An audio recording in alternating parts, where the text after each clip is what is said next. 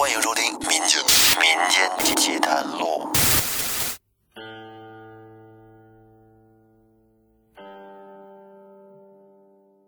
大家好，这里是由喜马拉雅独家播出的《民间奇谈录》，我是为您分享奇奇怪怪故事的老岳。这一期是民间古风系列，说的是一个老头啊，是卖豆腐的。年轻的时候一直也没孩子，到老了好不容易得了一个儿子，可是因为一场意外，这个儿子竟然夭折了。在当天，他从外边卖完豆腐回去，一进家门就见妻子一声怪叫，紧接着便张牙舞爪地朝他扑了过来。眼看就在命悬一线之际，村里的一个袁阿公来了，让他赶紧跑，并且不要回头。那这故事的来龙去脉究竟是怎么回事呢？下面老岳就给您来说说。话说在明朝正德年间。泸州府舒城县有一个靠卖豆腐为生的黄老头。这个老头平时为人忠厚老实，做的豆腐也好吃，价格也不贵。每天不到天黑，这个货就卖完了，生意啊挺兴隆，日子呢过得也还算富裕。黄老头的原配妻子病故走了早，留下他一个人是孤苦伶仃。无依无靠。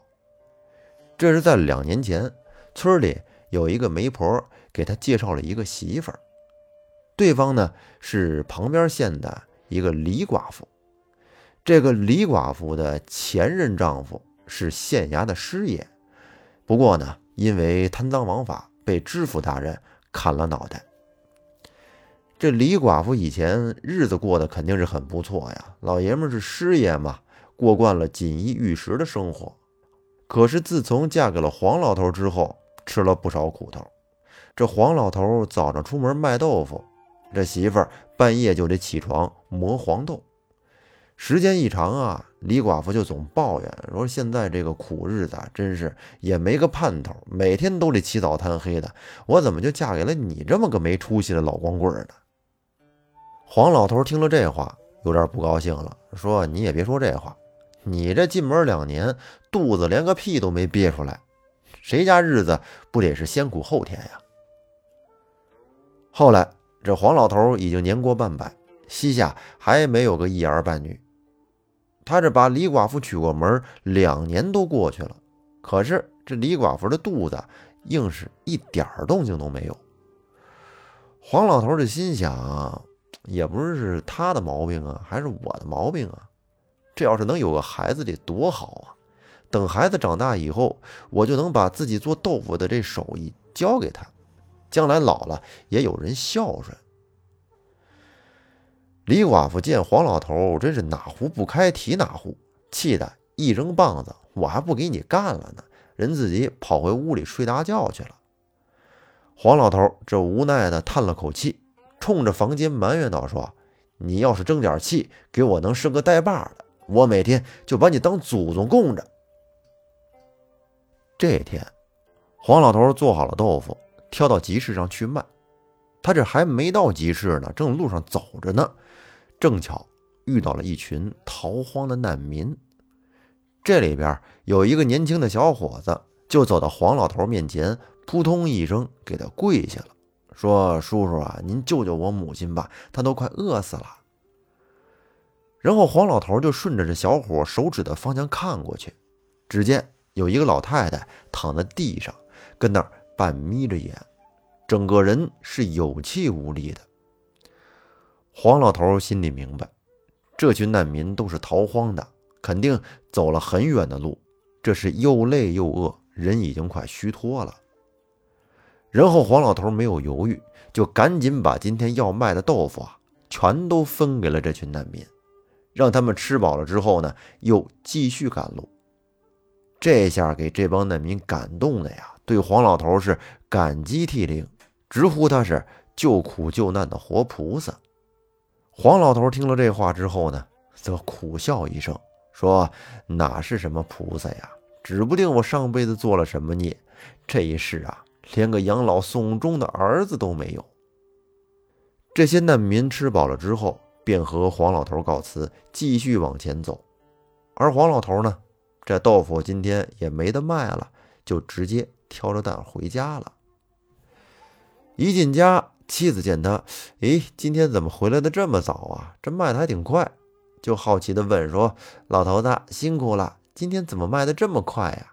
看来呀，这以后还得多做点。”只见黄老头瞟了妻子一眼，他心里明白，其实啊，这媳妇儿就惦记着他卖豆腐的这几两银子了，哪里在乎他到底是苦还是累呢？于是他便跟妻子说：“今天的豆腐。”一块也没卖，都分给那些难民了。李寡妇一听可就急了，掐着腰跺着脚，指着黄老头的鼻子就骂道：“说就你是大善人，你自己饿的都前胸贴后背呢，还救济穷人？这世上难民千千万，你帮得过来吗？”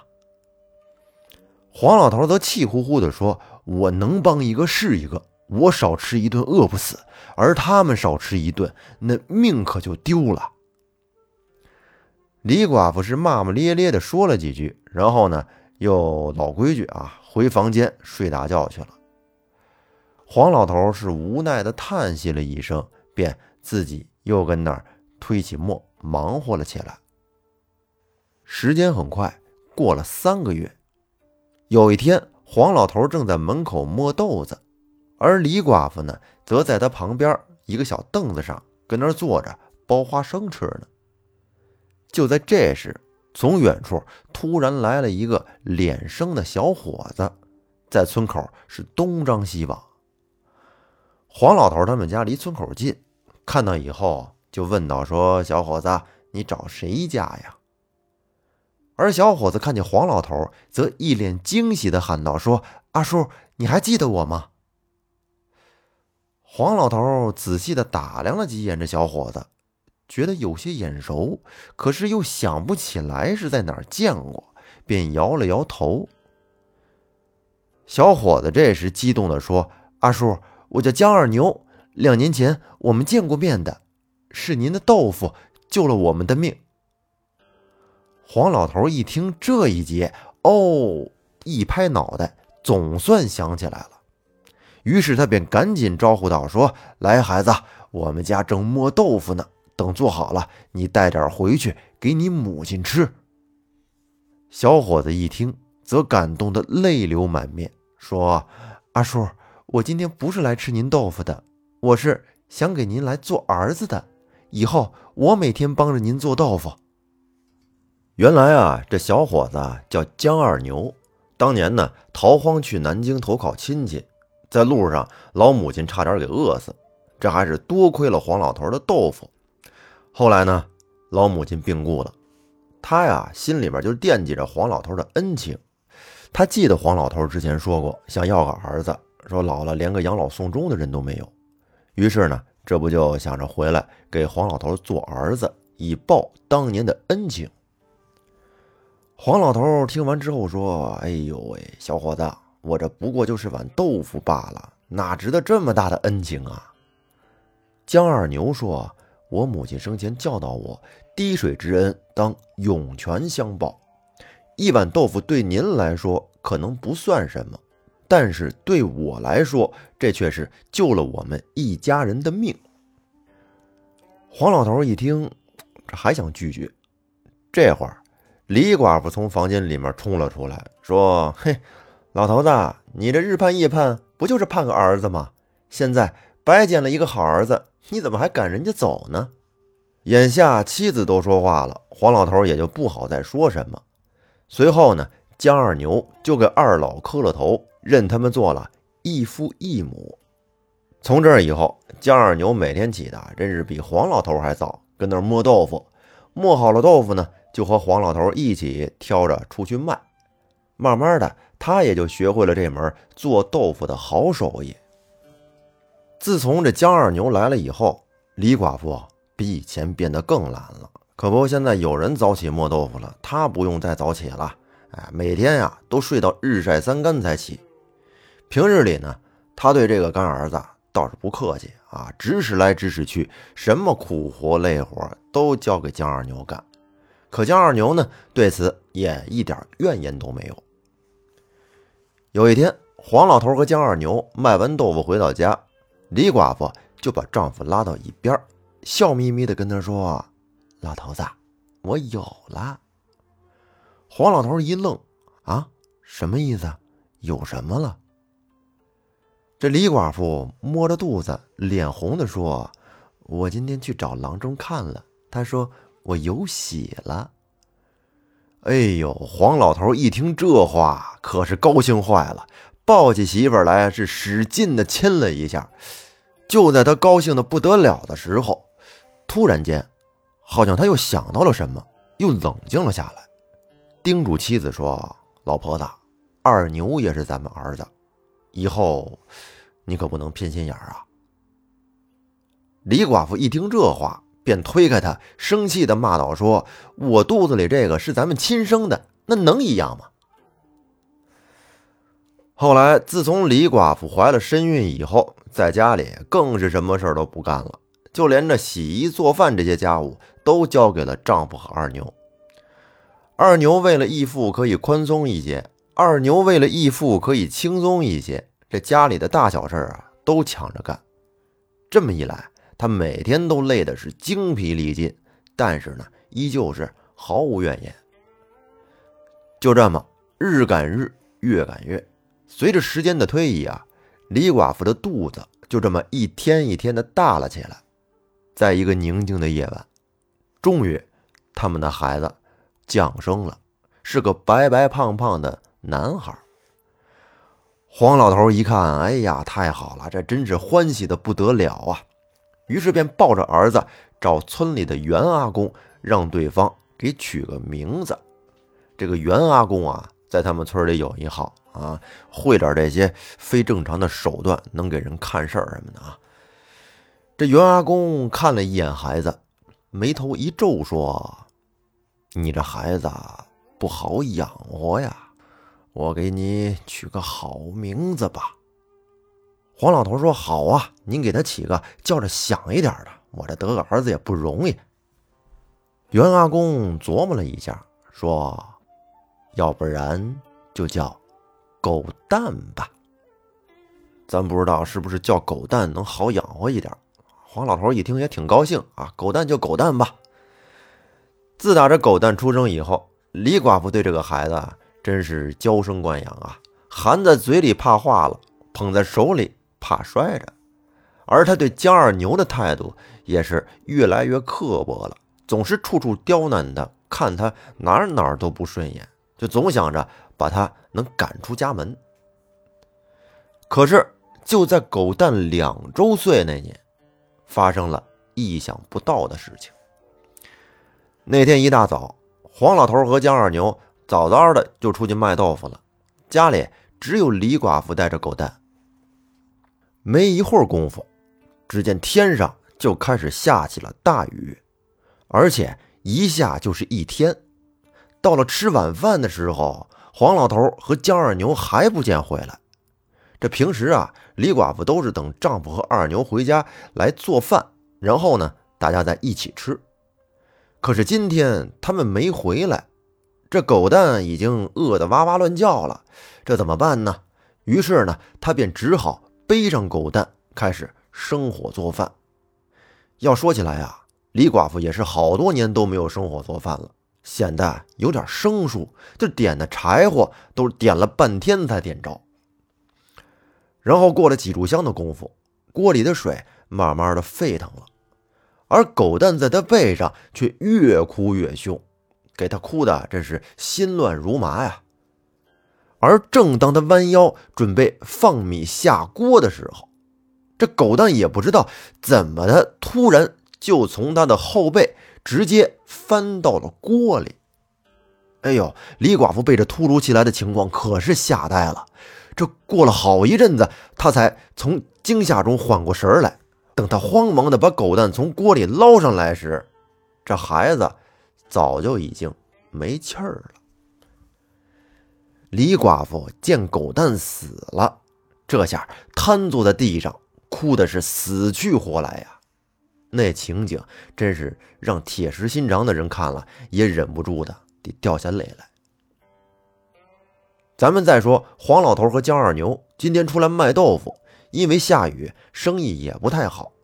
他们在一个庙里是躲了半天的雨，等卖完，天都已经黑了。而当他们回到家里时，只见李寡妇抱着狗蛋坐在门口。黄老头见状，就喊了一声：“说老婆子。”天凉了，走去屋里暖和暖和。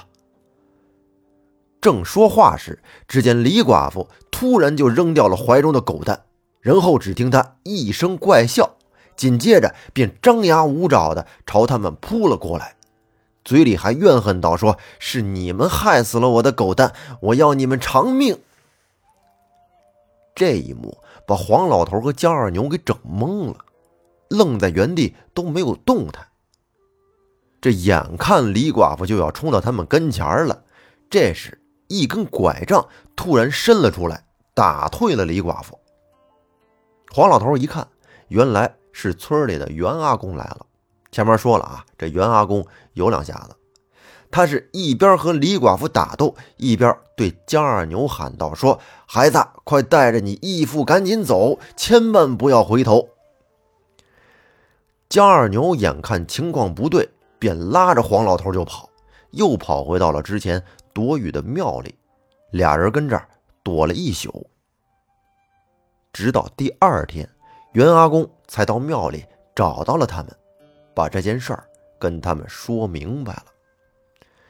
原来啊，当天李寡妇生火做饭，不小心把狗蛋给烫死了，然后呢，自己精神一下子就受不了了，这打击太大了，自己崩溃。上吊了，而李寡妇死的时候，她的怨念非常大。她认为这都是因为丈夫和江二牛没有回家做晚饭，才导致害死了狗蛋。所以呢，他是怨魂不散，想要找二人报仇。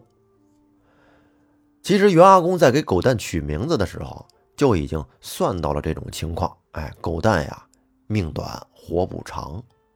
所以便在头一天及时赶到，救了他们二人。